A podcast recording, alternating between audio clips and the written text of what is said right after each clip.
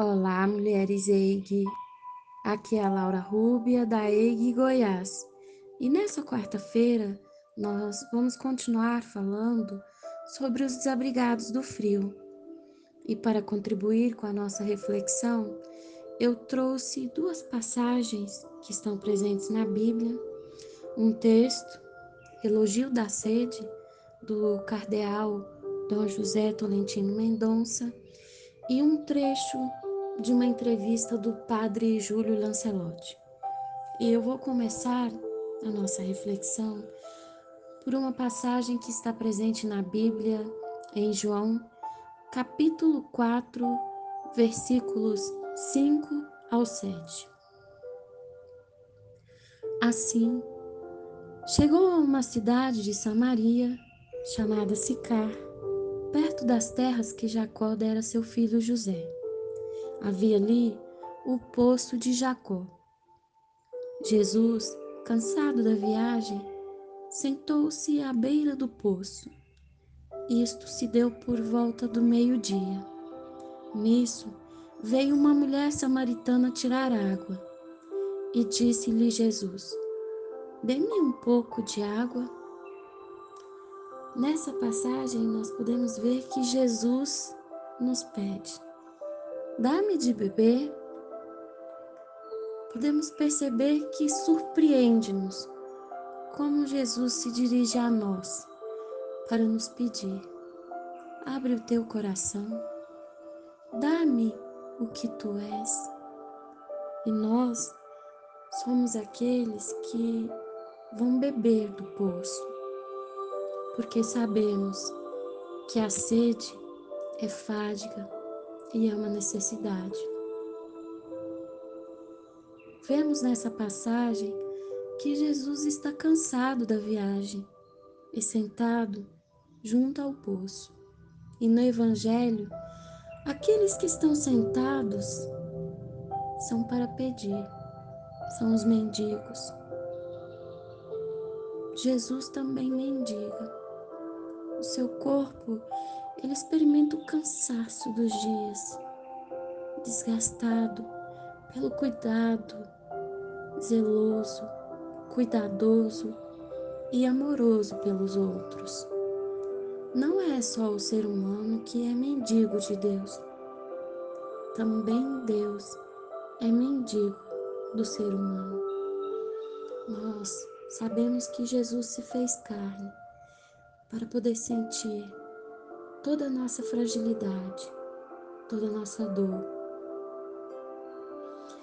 E nós sentimos-nos incluídos e procurados pela sede de Jesus, que não é uma sede de água, é muito, muito mais do que isso.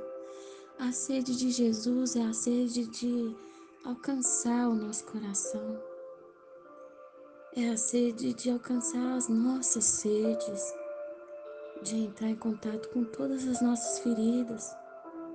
E aí ele nos pede, dá-me de beber. Ele também nos chama, dar de beber aqueles que estão também precisando. Porque quando ele pede para abrir o nosso coração, ele espera encontrar ali a chama da solidariedade. Para entender um pouco mais sobre essa sede de Jesus, eu trouxe também uma outra palavra que está presente em Mateus, no capítulo 5, versículo 6. Bem-aventurados os que têm fome e sede de justiça, pois serão satisfeitos. O Senhor quer de nós que também tenhamos sede e fome de justiça. O Senhor quer de nós que o nosso coração ele se encha de solidariedade, que ele se encha do amor e do cuidado com o próximo. Ele quer de nós que nós possamos olhar para os pequeninos, que possamos olhar para os oprimidos, para os necessitados. Ele quer de nós que façamos justiça. Ele quer de nós uma ação. E para aprofundar um pouco mais essa reflexão, pegando uma parte de uma entrevista do padre Júlio Lancelotti, eu peguei um trecho que me deixou profundamente emocionada, aonde o padre Júlio Lancelotti ele assim diz: Quando você fala excluído, você vai descobrir que existem políticas de inclusão. Mas quando se fala descartado, não existe política de encarte. O que se faz com um copo descartável? O que se faz com um prato descartável? É lixo. Então, essas pessoas são completamente insignificantes, indesejáveis. E, de certa forma, o sistema não as quer. Elas fazem parte de uma lógica perversa que as joga no lixo. A política pública é a que sobra para os descartados. Acho que seria muito escandaloso eles morrerem todos de uma só vez. Então, tem política pública para mantê-los com o resto de vida. Essa parte da entrevista, ela, além de mexer muito com a gente, ela nos faz compreender que as políticas públicas que são desenvolvidas, elas não dão à população em situação de rua a dignidade de se sentirem inclusas. Elas não lhes garantem o exercício da cidadania plena.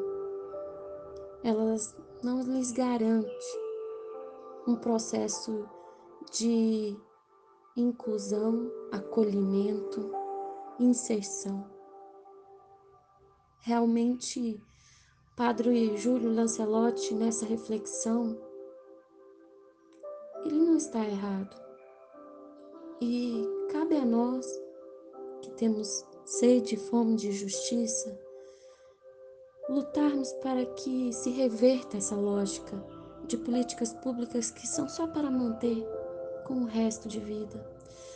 Cabe a nós reivindicarmos políticas públicas verdadeiramente inclusivas, que tragam dignidade à população em situação de rua.